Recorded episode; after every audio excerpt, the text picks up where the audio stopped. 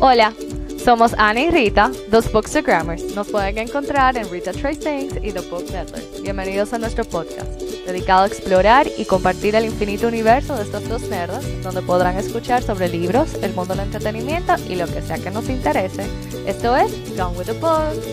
Hi Rita. Hola Ana, ¿cómo estás? Todo bien. Qué bueno. ¿Estás emocionada por el episodio de hoy? Vieja, tengo como mixed feelings, en verdad. Porque es un poquito. eh, ho- hoy vamos a hablar un poquito de. Vamos a decir un libro que estuvo en mi book club de basado en la Segunda Guerra Mundial. Y la Segunda Guerra Mundial, a pesar de que es un tema que me apasiona mucho, uno se como que se enfrenta con mucha tragedia. No sé si te pasa lo, lo mismo. Sí, es muy triste. Es bien difícil. Bueno, si se habrán dado cuenta por el título del episodio, hoy conversaremos sobre el libro The Tattooist of Auschwitz o El tatuador de Auschwitz. En inglés suena mejor. Autoría de Heather Morris. Em, esta novela está basada en la historia real de Leil Sokolov, un judío eslovaco quien en 1942 es enviado forzosamente al campo de concentración Auschwitz-Birkenau y se convierte en el tatuador del campo. Se trata de las vicisitudes y las decisiones que Leil debe tomar para sobrevivir el cautiverio, la barbarie y el genocidio. Su vida cambiará para siempre al tatuar el número de Gita Foreman.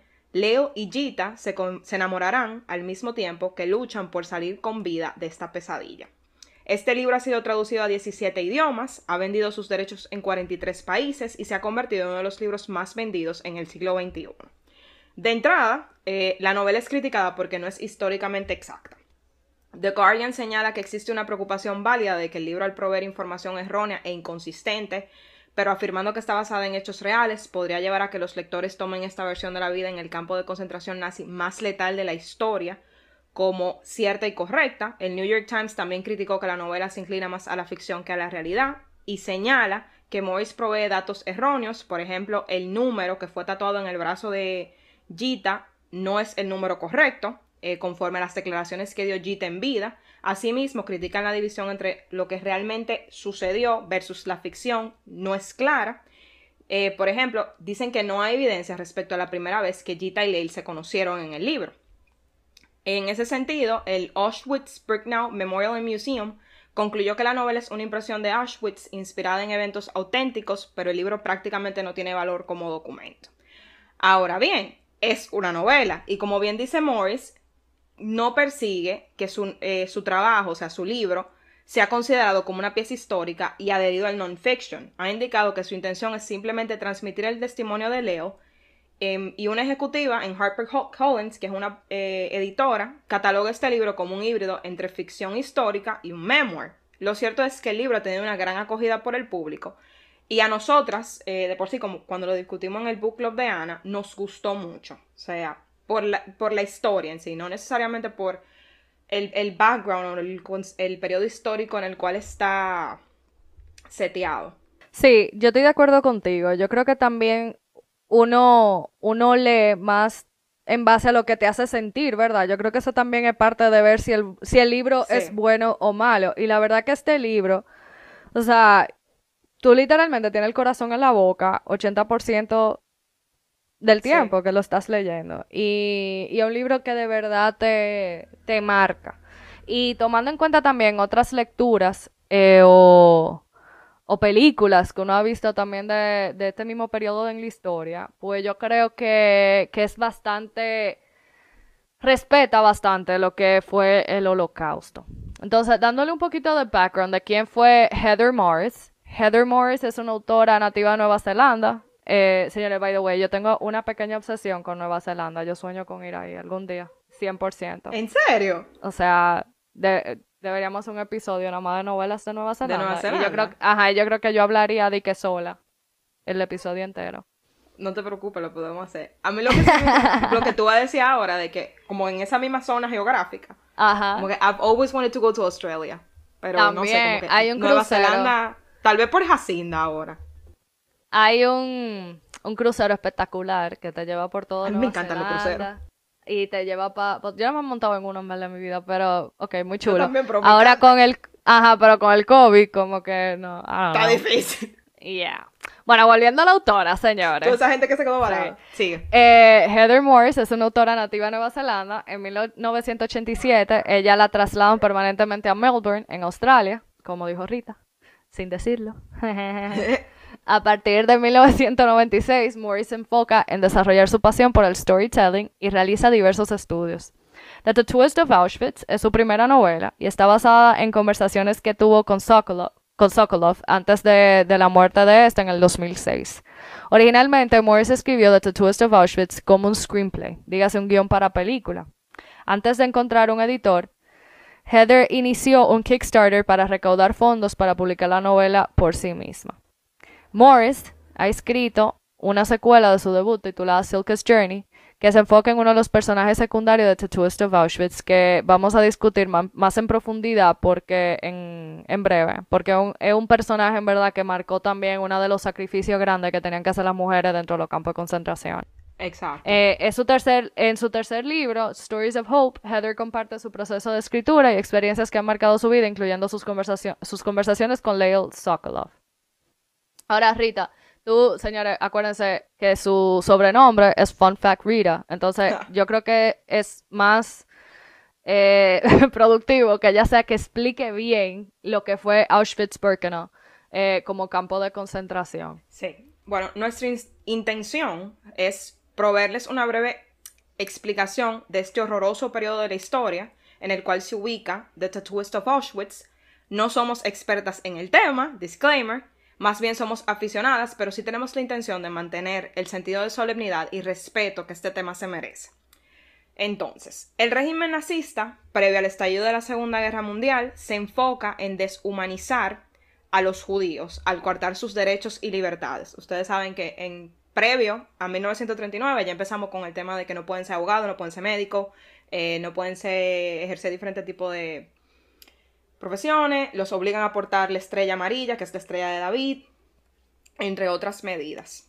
Al invadir Polonia, la Alemania de Hitler se lanza en una campaña para aniquilar a la población judía. Los Einsatzgruppen, o Escuadrones de la Muerte, asesinan aproximadamente 15.000 judíos en pocas semanas. Se crean guetos en las, primeras, en las principales ciudades, se obliga a los judíos a entregar sus casas y negocios, y los nazis inician sus esfuerzos para implementar la solución final, con la apertura de los campos de muerte. Auschwitz-Birkenau, conocido como la fábrica de la muerte, fue el campo de concentración nazi más grande y letal. Miles de personas fueron torturadas y asesinadas durante la Segunda Guerra Mundial y el Holocausto bajo las órdenes de Adolf Hitler y sus colaboradores. Este campo de muerte, ubicado en Polonia, operó desde el 1940 hasta su liberación por el ejército soviético el 27 de enero de 1945. Auschwitz-Birkenau se diferencia de los otros campos nazi, ya que incluye un campo de concentración, un campo de trabajo forzado, así como también las cámaras de gas y los crematorios en Birkenau, construidos para el genocidio de judíos europeos. El Museo Memorial del Holocausto estima que 1.3 millones de personas fueron enviadas a este campo, de los cuales 1.1 millones eran judíos, 960.000 de los cuales murieron en el campo. Los demás prisioneros eran polacos, personas con discapacidades, romanís o gitanos, homosexuales, prisioneros de guerra soviéticos y presos de guerra. Asimismo, se estima que el 85% de los prisioneros enviados a Auschwitz fueron asesinados en este campo. Aquellos prisioneros que no perecieron en las cámaras de gas fueron sentenciados a trabajo forzado. Un quote del periódico La Vanguardia es que Auschwitz llega a su letal perfección en el verano de 1944, cuando casi 400.000 judíos húngaros son asesinados en unas pocas semanas. O sea, señora, de verdad, yo, o sea, yo le estoy hablando de esto y se me eriza la piel. Bueno, no El ángel de la muerte. Sí. El ángel de la muerte, el doctor Joseph Mengele, que es un personaje, o sea, tétrico de este periodo de la historia, realizó sus experimentos en este campo de muerte. Mengele, como el médico jefe de Birkenau, seleccionaba prisioneros para su ejecución en las cámaras de gas y conducía estudios raciales en los prisioneros. Los experimentos de Mengele perseguían aumentar la fertilidad para aumentar la raza alemana y su principal interés de investigación eran los gemelos. Sus experimentos frecuentemente terminaban en la muerte de los prisioneros. Solo 7.000 prisioneros fueron liberados por los soviéticos. Esto se debió a que semanas antes de la liberación del campo, los nazis habían obligado aproximadamente 60.000 prisioneros a evacuar y marchar hacia Wodzislow ante la inminente llegada del ejército enemigo. Esta marcha es conocida como las Marchas de la Muerte. Más de 15.000 personas murieron en estas marchas por la exposición, la hambruna o el clima. Los prisioneros que no podían avanzar recibieron disparos de los guardias de la SS. SS significa Schutzstaffel o escuadras de protección. Gita, la protagonista de esta novela, es obligada a realizar esta marcha. 110.000 pares de zapatos fue lo que quedó de las víctimas, los cuales son preservados por la Fundación Auschwitz-Birkenau. De los 8.400 miembros del personal que trabajaba en este campo, 673 fueron sentenciados por sus crímenes a la muerte, a prisión, pero algunos fueron absueltos. Entonces Ana ahora les va a conversar sobre uno de los símbolos eh, más mejor conocidos del campo de concentración Auschwitz, eh, y que formaban parte del proceso de registramiento en el campo, de registro, perdón. Sí, espérate, dame como un momentico, porque después de escuchar todo eso, o sea, eh, por más que uno lo lea, señores, o lo, o sea testigo de eso en películas, eh, no sé, Rita, si tú has tenido el chance también de visitar algunos spots como campos de concentraciones o, o sitios históricos de, de, la Segunda Guerra Mundial. Yo sí, vieja. Yo no, yo no he ido a ningún campo de concentración, no creo que sea como tan valiente como para presenciar eso en persona.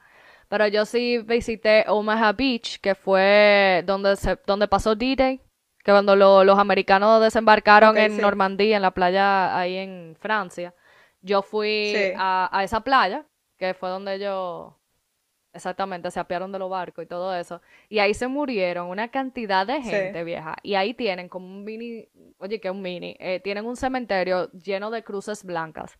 Y la impresión que te da cuando tú llegas ahí, eh, o sea, es desgarradora. O sea, a ti no te da ni gana de, o sea, cómo tú sonríes en un sitio donde, hay, donde hubo tanta, tanto, tanto sufrimiento, tú sabes. Y eso nada más un sitio donde le dieron un tiro a alguien. Yo no me quiero imaginar. Y un sitio donde, bueno, sí, yo he ido, en verdad, a sitios donde torturan a gente o torturaron.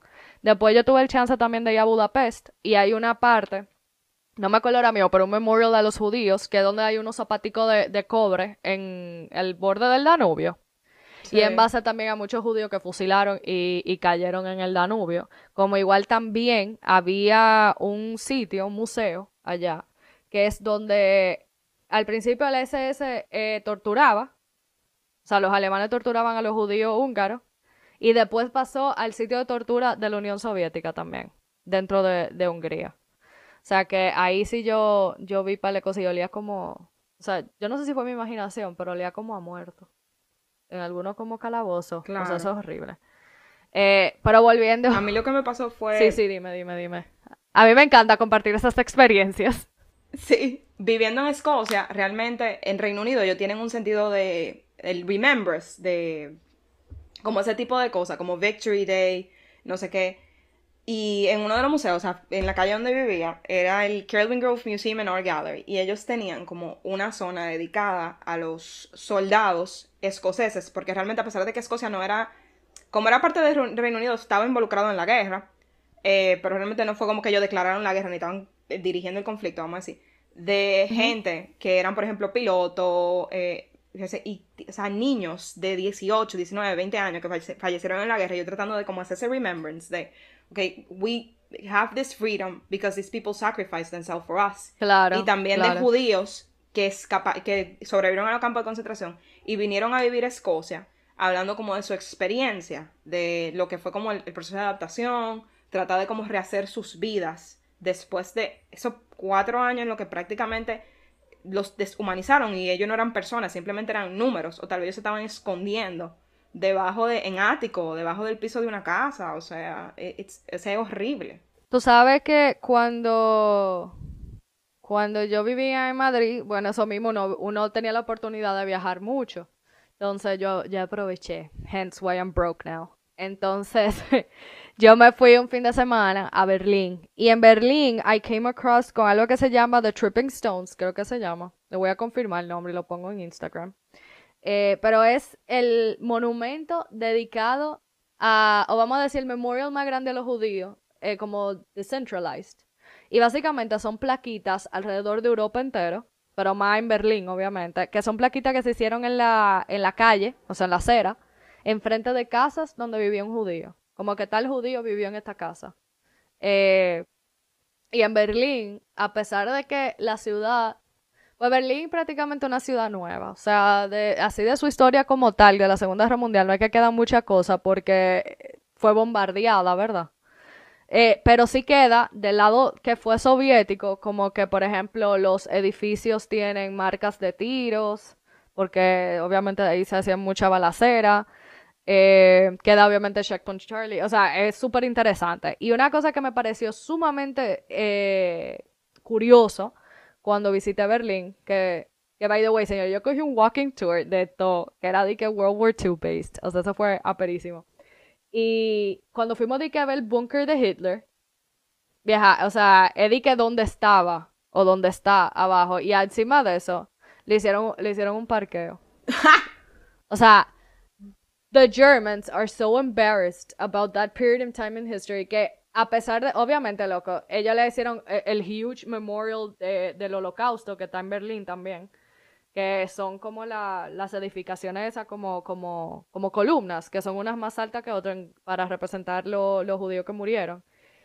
Pero básicamente como que para ni dar importancia a donde supuestamente Hitler desapareció o murió o qué se sabe. O sea, eh, ellos dijeron, nosotros tampoco vamos a estar haciendo como que un mausoleo de quién fue este hombre. Y, lo que hicieron un parque, o sea, la gente como que, nada, y, y se sabe que eso está ahí. Incluso, algo, algo, algo también que me pareció chulísimo es que el, el ¿cómo se llama? La edificación donde está el Congreso, ¿eh? O el Parliament. Tú que eres abogada. Yo estaba viendo eso del gobierno. Yo creo que sí, que they have a parliament, eh. Ajá. Bueno, la edificación donde ellos trabajan, eh, la cúpula es transparente. Y eso es básicamente para que el pueblo alemán pueda ver con transparencia lo que está pasando en el gobierno. Ah, es muy importante. O sea que e, es súper interesante, señores. O sea, lamentablemente this was a period in time que sucedió. Y hoy día uno queda con esas enseñanzas, ¿verdad? Como para to not make mistakes. Yo sé que hay mucha gente como que they don't believe in history porque dicen, well, why were there two world wars? Pero señores, confíen que, que uno aprende. Pero volviendo a, a, esta novela, que no es que no estamos desviando tanto tampoco, señores. Va todo... No. Todo, todo complemento. Todo está conectado. Vamos a hablar un poco de qué, qué fue lo que significó el tatuaje para, por ejemplo, los alemanes llevar el control de cuántos judíos llegaban a, Auschwitz.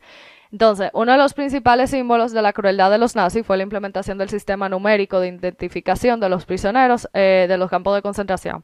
Gita y Leo discuten esto en una parte de la novela. O sea, los nazis le han robado sus nombres a los prisioneros y los han reducido a simples números. Bueno, pero yo creo que es una realidad en el mundo entero. O sea, en mi universidad yo era una matrícula. O sea, Ajá. come on. Y aquí Pero- somos cédula. Exacto. Pero en Es- ese contexto es un poco problemático. Sí, claro, claro. Porque esto es como básicamente branding. O sea, esto es como a la vaca, que le ponen los números así quemados y a los caballos. O sea, a esta gente lo tatuaban. Este era un método literalmente para deshumanizar a los prisioneros. Ellos no le pudieron hacer un carnet. No. Este sistema se originó en Auschwitz en 1941 y a pesar de que se piensa que este mecanismo era implementado en todos los campos, solamente los prisioneros de Auschwitz eran marcados de esta manera. Al llegar al campo, los prisioneros eran sometidos al proceso de selección. Un oficial de la SS sorteaba a los prisioneros en dos líneas, aquellos que serían enviados a las cámaras de gas y aquellos que serían enviados a realizar eh, trabajo forzado. Bueno, amiga, a mí que me llevaran a los trabajos forzados. Los nazis afeitaron los cabellos y despojaron a los prisioneros de posesiones personales.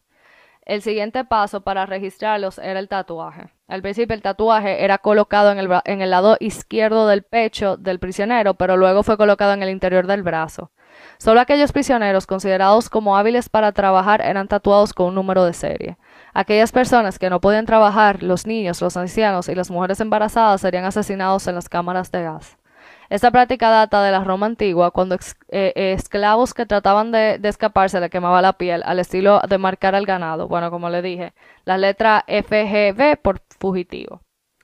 Primo Levi, en su memoria If This Is a Man, indica que aquellas personas que tenían números entre 30.000 y 80.000 eran tratados con respeto en el campo debido a que habían sobrevivido varios inviernos brutales en el campo. Después de la guerra, algunos sobrevivientes de Auschwitz intentaron remover los tatuajes o esconderlos mientras que en décadas subsiguientes, cuando la verdad de las atrocidades nazis las, eh, salen a la luz, esos tatuajes se convierten en cicatrices de guerra y, de supervivencia. Sí, señores, porque la tristeza más grande de esto es que cuando esa gente salieron de ahí, nadie le creía la, atrocidad que, vivieron. A pesar de que hay videos, ¿eh? o sea, hay, hay filmaciones de, de, de los de, los, judíos cuerpos, o sea, de tirando en fosa comunes. Y eso, y eso lo tomaban los mismos alemanes, ¿eh? Y después también los americanos, cuando llegaron a, a los campos de concentración a liberarlos, se encontraron también con, bueno, señores, hacemos la película y tenemos la información from somewhere, ¿no? Sí. Eh, pero sí, a mí eso me choca muchísimo. O sea, más que todo, a mí me choca como que, que una vez esa gente salieron de, de los campos de concentración a los sobrevivientes y no le creían lo que, lo que habían vivido. Bueno, en marzo del 2014, en Polonia, se descubrieron estampas metálicas utilizadas por la SS para tatuar a los prisioneros de Auschwitz. Este es un descubrimiento significativo, ya que se pensaba que este, este equipo no había sobrevivido a la guerra. Ya tú sabes lo que valdrá esa, esa estampa. Sí. Aunque eso tendrá más mala vibra, mano. Ha surgido una tendencia entre descendientes de judíos sobrevivientes del holocausto de tatuarse los números de sus antecesores la intención es no olvidar el holocausto ni las cicatrices que dejó eh, tales eh, como estos números.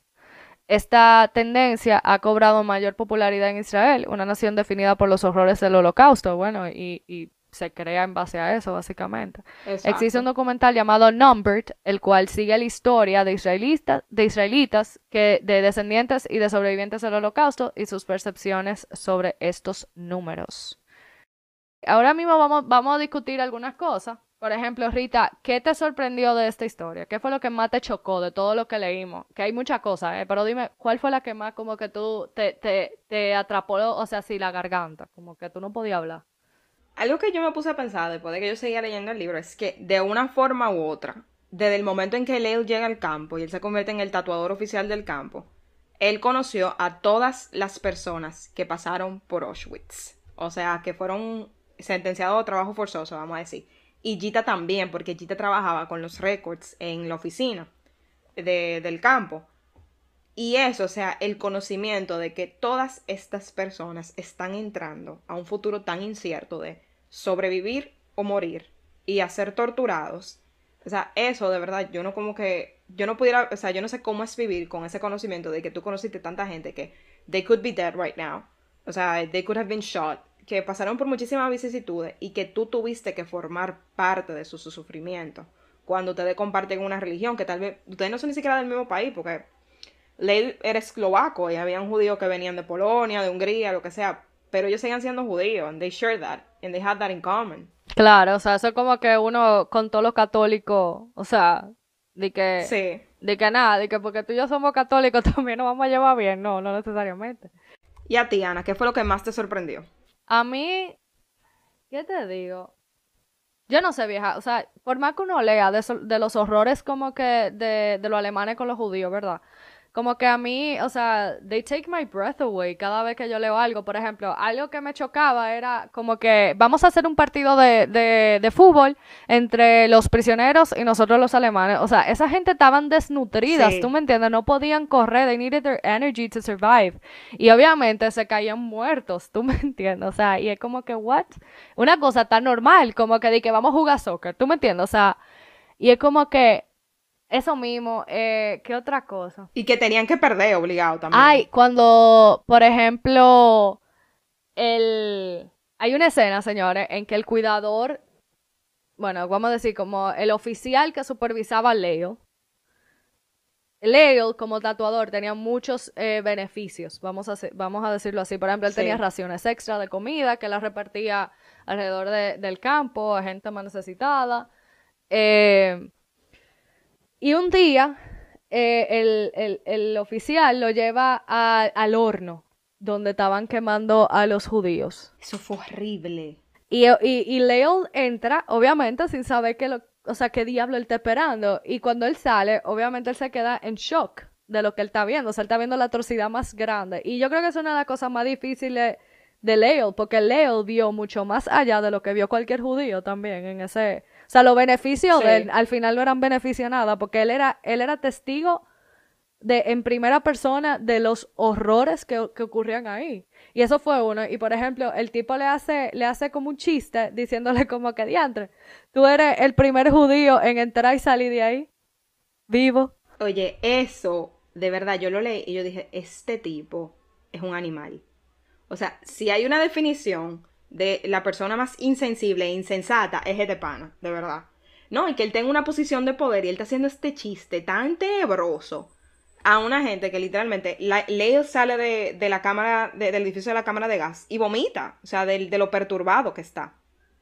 E, ese fue uno de los personajes que yo más le cogí como odio mientras estaba leyendo el libro. Yo también. Porque Leo obligatoriamente tenía como que make nice with him, pero era obvio que él lo odiaba. who wouldn't hate that guy? O sea, qué horrible ese tigre. Por ejemplo, a mí me atemorizaba bastante como que él sabía la relación que había entre Leo y Gita. Y yo decía, concho, ¿y si ahorita se le coge como con Violeta Mujer o algo así? Eh, ok, sorry for the spoilers. No, eso no pasa, by the way. Es simplemente yo expresando mi miedo. No, pero él lo pudo haber hecho. Porque es lo que tú dices, él tenía el poder para hacerlo. Lo que pasa es que yo, yo creo que él era un poco, no creo que sí que estúpido, pero un poco tonto. O sea, él no veía como más allá de lo que él tenía enfrente. O sea, de la posibilidad de lo que él podía hacer. Moving on, ¿cuál es tu parecer respecto a la relación entre, entre Gita y Leo? Yo creo que es una relación que más que nada les da esperanza de que hay algo to look forward to beyond the camp. Pero al mismo tiempo, es, un momento sumamente difícil porque como, how can you even think about falling in love and having a life with someone when you're going through all of that? Y que tal vez, o sea, obviamente, they are bonded by this horrible experience y de, spoiler alert, ellos, ellos duraron la vida entera casados después de salir del campo de concentración y se mudaron a Australia. Al mismo tiempo de que, o sea, it makes me happy de que en cierta forma they built something for themselves y pudieron, como vamos a decir, sobrepasar ese periodo al mismo tiempo. Yo, I wouldn't wish o sea, como que no le desearía eso a nadie, de tener como que conocer el amor de tu vida en ese tipo de circunstancias. No, por supuesto que y no. Y que también yo pienso, ¿qué hubiese pasado si ellos nunca hubiesen terminado en ese campo? A mí me pareció que fue como un regalo, vamos a decir, de Dios, ¿verdad? O el universo, como para ellos tener una motivación para sobrevivir. Porque, por ejemplo, vieja, o sea, tuve muerte wherever you go, every day, o sea, por más familia que tú tengas, o sea, tú sabes que tu familia está pasando por lo mismo en cualquier otro lado, o sea, tú no sabes their life, o sea, you don't know anything. Entonces, tú no sabes nada de eso, o sea, for certain, tú me entiendes. Entonces, that's not, tal vez para, para esa persona no es un significativo de de supervivencia tan válido como tú conoces el amor de tu vida y que tú la tienes ahí observándola todos los días, ¿tú me entiendes? Y, que te inspire a sobrevivir. Y eso fue como una promesa que él se hizo, que él, perdón, que él se hace al principio de, la novela. Y es como que cuando él conoce a Gita, él dice, yo tengo que sobrevivir esta, esta, atrocidad para, por ella, o sea, para yo estar con ella. Y Gita era mucho más pesimista que él, porque fíjate que ella no le da ni siquiera su apellido. No, no, o sea, ella no le dice ella no tiene esperanza de salir de ahí. Ella simplemente dice, bueno, you know what, como que I'm gonna throw myself under the bus en esto, o sea, que en este romance, como que I might as well, ¿te entiendes? Como que spend my time doing this. Eh, Exacto. Pero ella no se daba como el permiso al principio de, enamorarse tampoco. Ni de quererlo. Porque es lo que tú dices, ella era una pesimista, ella estaba esperando morirse en el campo y que cuando ella se enferma en, en una parte de la novela y everything was looking pretty grim for her. Bueno, Peter Black, un ex historiador del Museo de, Holocausto de los Estados Unidos, dijo que los prisioneros que tenían una posición para ayudar a otros también estaban en una posición para lastimar a otras personas. Y que para mantener estas posiciones, estos prisioneros tenían que aceptar esta dualidad. ¿Qué tú piensas sobre esto con respecto a, Leo? Bueno, con respecto a Leo, yo lo que pienso de, basándose en esa frase, realmente el libro está basado en conversaciones con él. Yo no creo que if he had done anything to hurt someone, que él hubiese, he would have said so. Aunque yo no lo sé, o sea, él, dio un testimonio bastante conmovedor y atroz de lo que fue su experiencia en Auschwitz, yo siento que realmente él era una persona que he was willing to help people. Eh, tal vez his testimony is one-sided, we will never know. Y si él tuvo que tal vez tomar decisiones para proteger su vida sobre la de otros. Em, pero yo creo que más que nada, que he tried to make good as long as he could. Y a la gente que más lo necesitara. Para mí, esa experiencia de él, que él tuvo al principio de que se enfermó cuando él llegó al, campo y que sus compañeros fueron solidarios con él, le repartían comida y así, lo marcó. Y él dice como que, concho, si, si Dios me dio la oportunidad de, sobrevivir, pues I might as well como que, tú sabes, give it back. Eh, sí. O give it forward, mejor dicho. Eh, porque él ayudaba de verdad a todo el que llegaba al campo y buscaba la manera a nivel de que él se buscó que le dieran su tremenda paliza en un momento dado. Pero para mí lo más, eh, el personaje que más representa eso, ¿tú te acuerdas que había un personaje que era gigantesco, un americano, que judío, que el pobre andaba visitando a su ah, familia en Polonia y lo agarran y lo llevan para allá? Perdón por el, la camponería ahí, señores, pero eso, eso fue así. Eh, o sea, el tipo de que Ajá, el tipo judío americano, o sea, él va de que a visitar a su familia en Polonia, para, y lo, y lo agarraron. O sea, qué pendejo. Que el mismo eh, cuando, cuando Leo, o sea, lo, lo, está marcando, le dice, que, what the hell are you doing here? O sea, como que, ¿qué estás aquí? Y él dice, mira a visitar a mi familia. Resulta que el tipo era Cuando la gente está salada, la gente está salada. Ajá, el tipo era súper grande, señores, y, y, parece que tenía como mucha fuerza. Entonces el tipo se convierte como en un matón de los mismos alemanes. Sí. Eso, yo creo que ese es el personaje que más representa eso que, dice el, el, historiador, ¿verdad? O sea, tú tenías beneficio, pero tu beneficio venían con un precio de tu maltratar a tu misma gente, pero como que were you, o sea, en un momento de, supervivencia, como que tú serías lo moralmente también correcto como para aceptar, para no aceptar esa condición, o sea, te iban a matar a ti también.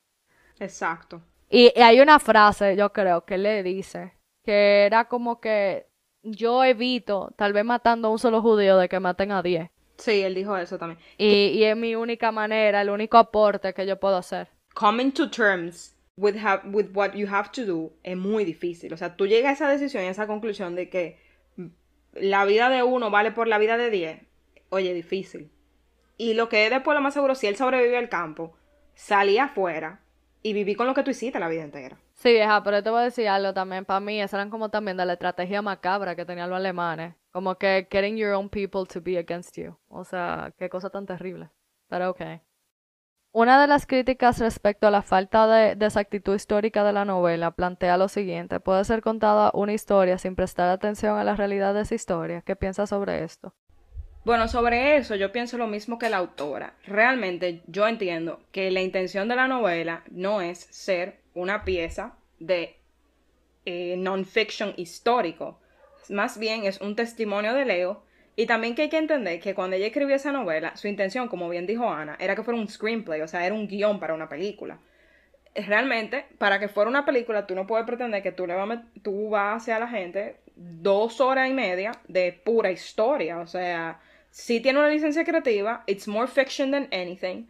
Y es por eso que uno tiene que apreciar el libro, o sea, no es que... Y claro que uno, uno investiga también como lector, o sea, tú no vas a decir, ok, todo lo que pasa en el libro es verdad. Uno va, uno busca, incluso nosotras mismas haciendo el research para este episodio, nos enteramos muchísimas cosas. Claro, o sea... No, yo estoy de acuerdo contigo. Y yo entiendo también que eso mismo, o sea, ella tiene también que romantizar un poco la, la novela para poder, o sea, para que la lea más gente también. O sea, señores Precisamente, ella dice, esto no es un trabajo de no ficción, esto es un trabajo de ficción. Y, la ficción que, bueno, tú básicamente o exageras en un punto o you downgrade algunas eh, realidades, pero básicamente tú, tú vas eh, elaborando y creando al mismo tiempo. O sea, tú te, te basas en hechos reales y vas creando, o sea, vas usando tu creatividad al mismo tiempo. Claro. No, estoy totalmente de acuerdo. O sea, el libro hay que apreciarlo como una novela, como ficción. O sea, y es bueno dentro de su género. Óyeme, cuando, cuando yo eh, encontré el libro la primera vez, yo asumí que era una novela tal cual. Fue ya después como que leyendo la hipnosis y todo eso, como que yo me di cuenta que era una historia verídica, pero óyeme, before that, o sea, es como el libro que nos estamos leyendo ahora de las brujas de San Sí. Petersburgo, o sea, yo sé que muchas de las cosas no son así, pero sí sé que esos dos characters sí existieron en vida real. Pero esos diálogos y todo lo que pasa en la novela, qué sé yo, sí, esa vaina es de verdad. Claro. Mira, ¿y qué tú piensas de, del personaje de Silka? O sea, el personaje de Silka fue uno de los personajes que más me llamó la atención porque su historia es tan trágica y tan difícil. Y yo creo que ella habla por tantas mujeres que pasaron por lo mismo. Y algo que fue súper interesante, que mientras yo estaba investigando, que algunos de los museos que contestaron en contra del libro, porque mucha gente salió a decir que el libro wasn't accurate, que ellos dijeron que realmente una relación de ese tipo que durara tanto tiempo abiertamente, como que it was very unlikely. Pero yo entiendo que sí tiene su parte verídica. O sea, women, o sea, que fue el caso de Silka, las mujeres fueron violadas por los nazis en los campos de concentración. O sea, eso es algo que fue un hecho. Hay muchísimas mujeres que pasaron por eso. Yo siento que ella está hablando por una parte de los sobrevivientes que se van a sentir sumamente identificados con esa historia. Al mismo tiempo de que me da una pena, porque con lo que pasa al final del libro, no quiero hacer un spoiler, de que ella pasa por tanto dolor. O sea, ella igual, como lo que volvemos, ella tiene una posición privilegiada en el campo, pero a costa de qué? O sea, ella básicamente estaba sirviéndole como de prostituta a uno de los... Estás vendiendo. La... Ajá, se estaba vendiendo. Entonces, volvemos a lo mismo. ¿De qué te valen todos esos privilegios cuando... Bueno, pero no, no, yo creo que venderse, venderse no es una palabra accurate tampoco, porque it's not like she had a choice in the No, matter porque ella no- no le estaban O pagando. sea, Y ella tenía que trabajar forzosamente igual. no, que, que ella no tenía otra opción, o sea, ella simplemente un día le dijeron de, tu, de su escritorio, párate, ven para acá. O sea, el jefe quiere hablar contigo. Exacto. Y ustedes saben lo que significaba hablar. O sea, y ella, ¿qué iba a hacer? O sea, si ella sabía que si ella mostraba resistencia le iban a meter un tiro entre las cejas, o sea. A mí, a mí eso me partió el corazón. Y, por ejemplo, cuando yo estaba en el colegio, yo tenía un profesor de historia que, que era chulísimo. Y, y siempre buscaba como que temas históricos que sean importantes, pero no necesariamente como populares. Por ejemplo, él una vez nos hizo estudiar como que The History of Health and Medicine, cosas así.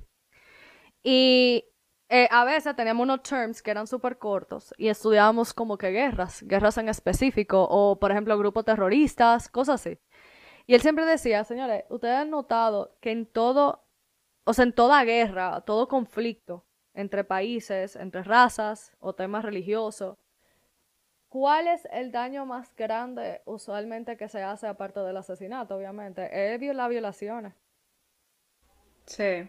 O sea, lamentablemente eso viene en conjunto con eso y es, y es una cosa terrible, o sea, que, o sea, a ti te da tanto asco un judío que tú no comes de la comida que yo como y mucho menos, pero no te da trepito, tú me entiendes, violar a una mujer o un, o un hombre de, de esa raza, ¿verdad? Eso no te da asco. Exacto. Yo no quiero llamarlo ironía, pero es crueldad, o sea, es la forma de crueldad humana en su, en su mayor forma de expresión. De verdad, y, y yo no, yo no sé si te dan ganas de leer el libro, que porque el siguiente libro es sobre ella, es Silka's Journey. Entonces, realmente yo, I don't want to pick up that book, to be honest. Yo creo que yo estoy igual que tú, también con esta situación de la pandemia, como que, to be honest, la realidad de la vida ahora mismo es como tan complicada. O sea, tiene sus ventajas, uno tiene que estar agradecido, tú entiendes, de estar vivo, de tener su casa, de poder quedarse en casa. Pero, pero ¿por qué trae como más tragedia en mi vida? Mira, yo me leí The Tattooist of Auschwitz y right away empecé otro libro que se llama The Light We Lost. Y eso fue como tragedia tras tragedia, vieja. Yo no podía, o sea, y yo tenía como una depresión que se me notaba hasta en el trabajo, o sea, y yo sé que era eso. Y yo tuve que leerme, señores, yo no sé cuánta comedia y cuánta cosa después de eso como para subirme el, el ánimo. Es que te pone como en este estado de melancolía y que realmente you feel sorry for yourself because you feel sorry for those characters. Es, demasiado, es- o sea, tiene un impacto emocional que la gente dirá de que, ay, pero no es un libro, pero esta es la vida de la gente, o sea, it's not just a book, o sea, nosotros ya le dijimos la cifra de cuántas personas perecieron en, en Auschwitz, entonces eso se queda contigo por un tiempo. Claro, es un duelo que tú haces por, por esa vida que, que, que, que Que murieron. se perdió. Ujú. Bueno, Que no pudieron llegar tal vez a hacer lo que they were meant to be. mira, Pero sigue. Ana. yo no voy a, yo no voy a decir que no me lo voy a leer, pero tal vez este no es el momento. Exacto. I don't feel myself como que eh, lo suficientemente como emotionally stable para leerme ese libro ahora mismo. Pero moving on. ¿Cuáles otros libros ubicados en este periodo histórico recomendarías? En tu caso, Rita, por lo menos. Sí, en mi caso, yo recomendaría Sarah's Key, Anne Frank's Diary, claro, que eso tiene que ser como lectura obligatoria para todo el mundo. The Alice Network, que ese libro me gustó muchísimo, está ubicado en las dos guerras, eh, pero tiene unos datos sobre la ocupación nazi en Francia en la Segunda Guerra Mundial de cosas que yo no sabía y que, de, realmente pasaron de unas masacres en unos pequeños pueblos que me parecen al norte de Francia. Que, o sea, that broke my heart, de verdad. Y un libro que me quisiera leer es The Book Thief, que nunca lo he leído, pero se supone que es súper bueno. Hicieron una película incluso. Yo también. Yo, yo vi la película y yo incluso lo tengo porque mi papá me hizo pedirlo y como que lo solté en banda, lo tengo aquí rodando. Eh, me lo tengo que leer. Pero en mi caso yo recomendaría Frank's Diary, obvio. Es un libro que todo el mundo debe leerse.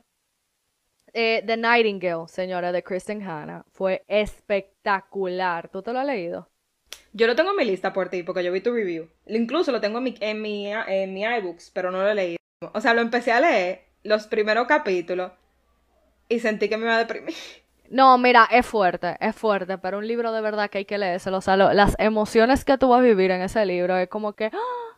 o sea, tú no tienes idea. Eh, incluso va a salir una película este año, Dios mediante, que la, la Fanning Sisters, they're staring, porque eso, la, la, la historia de dos hermanas durante la Segunda Guerra Mundial en Francia. Y, y ellas dos van a portray esa dos hermanas. ¡Ay, qué chulo! O sea, ajá, o sea que me muero porque they're both amazing. A mí me encantan las Fanning Sisters.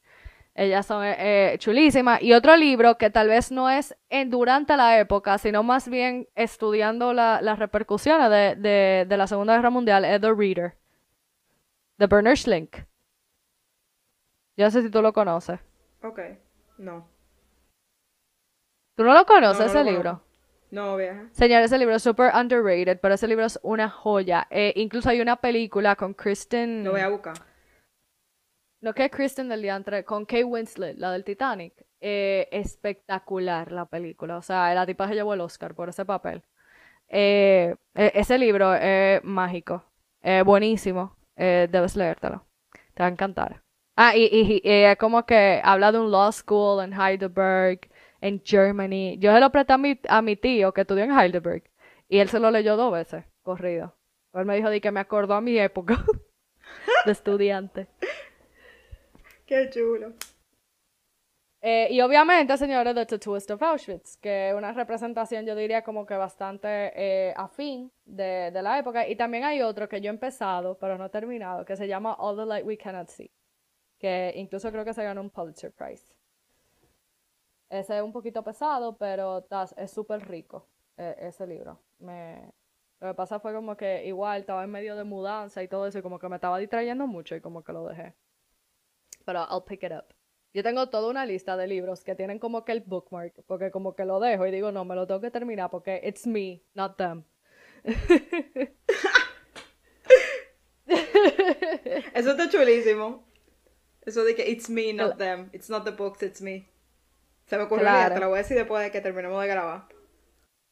Ok, ok, ok. Señores, y en cuanto a películas, también le tenemos ciertas recomendaciones para los que no quieran leer. Nosotros, we got you, we got you. Bueno, de las películas que yo entiendo como que everybody should watch, The Pianist, que esa película se ganó Brody, mejor actor. O sea, he's the young. No, eso, eh, eh, ese personaje así, o sea, o sea, yo vi esa película en el colegio y de verdad es que, yo no lo supero todavía. Otras películas que me gustaron mucho fueron The Eichmann Show, que ya esto es un aftermath del holocausto y de la Segunda Guerra Mundial, sobre el juicio a la persona que se le ocurrió la solución final, que era Adolf Eichmann. Em, y la siguiente película que le voy a recomendar es Operation Finale, que es una película sobre cómo atraparon a Eichmann en Argentina la Mossad en Israel, que tipo la hacía, pero israelita y súper sádica también. O sea, esa gente extraía judíos cuando no había internet, señores. O sea, perdón, judío no, nazis, cuando no había internet. En países tipo Paraguay, Brasil. O sea, ellos se infiltraban y encontraban a quien tenían que encontrar. O sea, la primera, el, el opening scene de la película, eh, que ellos llegan a la casa de un tipo y le dicen que no, mira, yo soy fulano de tal, yo quiero hablar contigo. Y dije, así, ah, está bien, vamos a salir para afuera. Y yo dije, yo no soy fulano nada, yo soy la Mossad.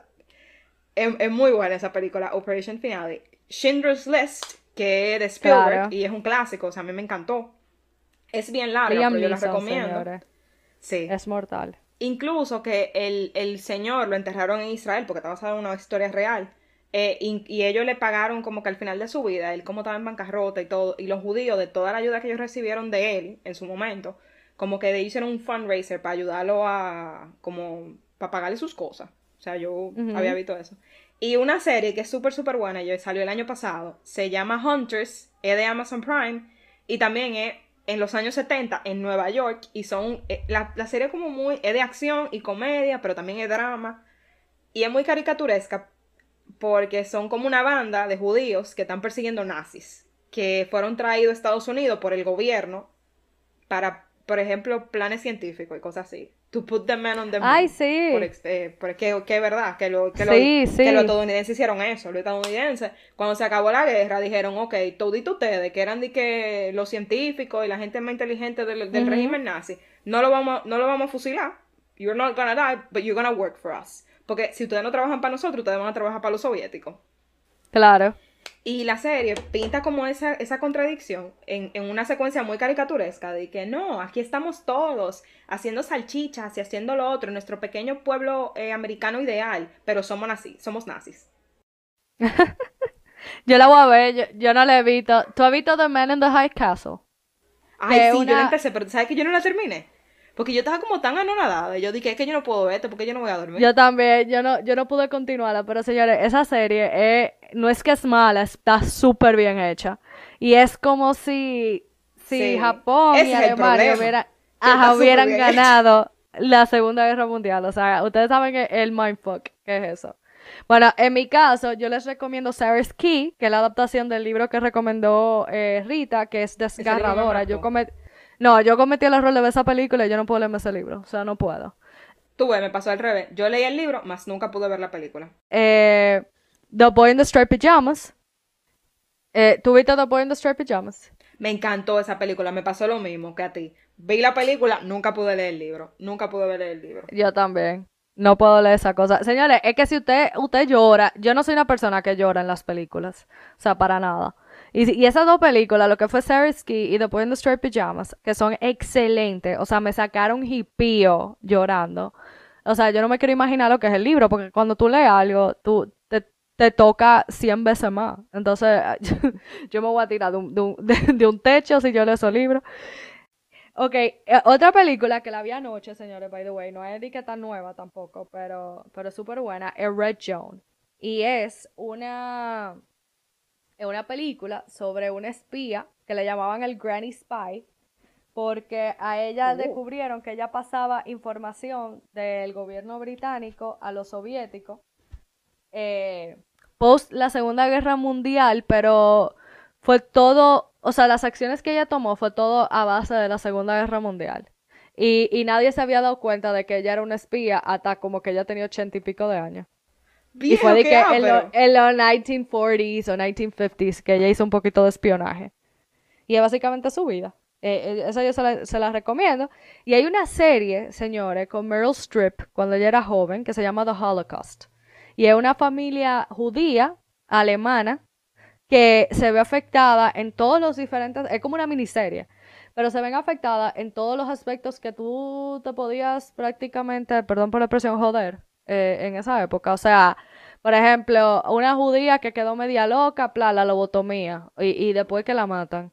Eh, eh, ¿Qué más? O sea, todos esos, esos finales tan lamentables que tú podías tener lo, tuvo esa serie. Y la verdad que es espectacular la actuación de, de esa mujer tan jovencita, ella era bella. y es como esa familia básicamente se desintegra. O sea, que, que es otra de mis eh, gran recomendaciones. Y ahora vamos a entrar en el segmento nuevo y permanente de nosotros que se llama Currently Reading. Hemos decidido incluir un segmento permanente a nuestros episodios que, como bien dijo Ana, se llamará Currently Reading. O actualmente estamos leyendo, pero Currently Reading suena mejor. Gracias. Entonces les vamos a compartir las lecturas que estamos haciendo, eh, semanal o mensual. Eh, el segmento siempre va a estar en todos los episodios, pero ustedes saben que nosotros no vamos a estar leyendo de que uno lee semanal o mensual. Por lo menos es el ritmo que nosotros tenemos. Claro, porque uno trabaja. Uno trabaja. Esta dinámica les servirá para encontrar libros nuevos, autores nuevos y, e inspiración para leer. Claro, y para que se unan, claro, a The Book Book Club. Ah. Ana lo había mencionado al principio, que ella tiene un book club que se llama The Book Meddlers Book Club, en el cual un grupo de bookworms o entusiastas de la lectura eligen un libro al mes para leer y discutir. Actualmente nos estamos reuniendo por Zoom, pero pronto we're gonna meet in the real life cuando se pueda. Claro, post vacuna. Pues sí, Rita, ¿qué estás leyendo actualmente? Yo ahora mismo estoy leyendo A Promised Land de Barack Obama eh, The Witches of St. Petersburg, que Ana y yo estábamos discutiendo el libro antes de comenzar a grabar, porque realmente it's blowing my mind de todas las cosas como que están pasando. Yo sabía que iban a pasar, pero no pensaba que iban a pasar así como, como, como tan, tan así. Eh, estoy leyendo Birdtown de Frederick Backman, que como que me, o sea, me ha encantado ese autor. Él es sueco, él tiene otros libros que ya yo leí, que se llama, uno se llama Anxious People y A Man Called Oath. Los dos son New York Times bestsellers, o sea que pueden leer esos libros. Y Ana me inspiró a leerme The Duke and I, porque me leí tres libros de la saga de Bridgerton y no me había leído el primero, entonces decidí que me lo voy a leer. Lo empecé anoche. Es súper diferente a la serie, yo no sé si te estás fijando. Sí, realmente, yo me Súper diferente.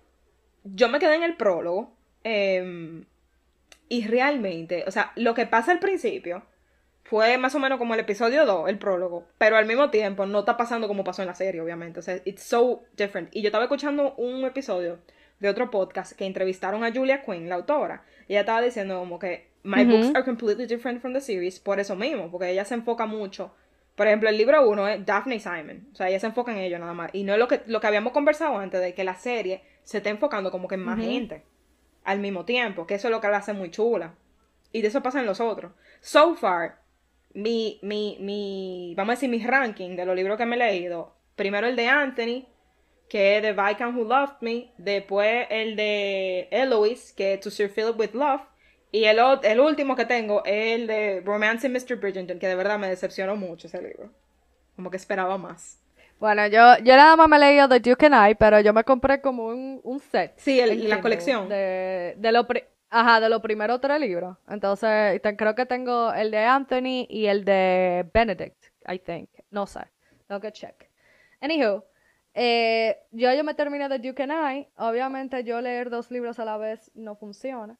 Eh, entonces, ahora yo voy a darle con todo a, a The Witches of St. Petersburg Las Brujas de San Petersburgo, pues yo me lo estoy leyendo en español porque Señores, eso fue una compra de que súper impulsiva en, en librería Cuesta. O sea, yo vi esa, esa portada tan bella y yo dije, I gotta have this.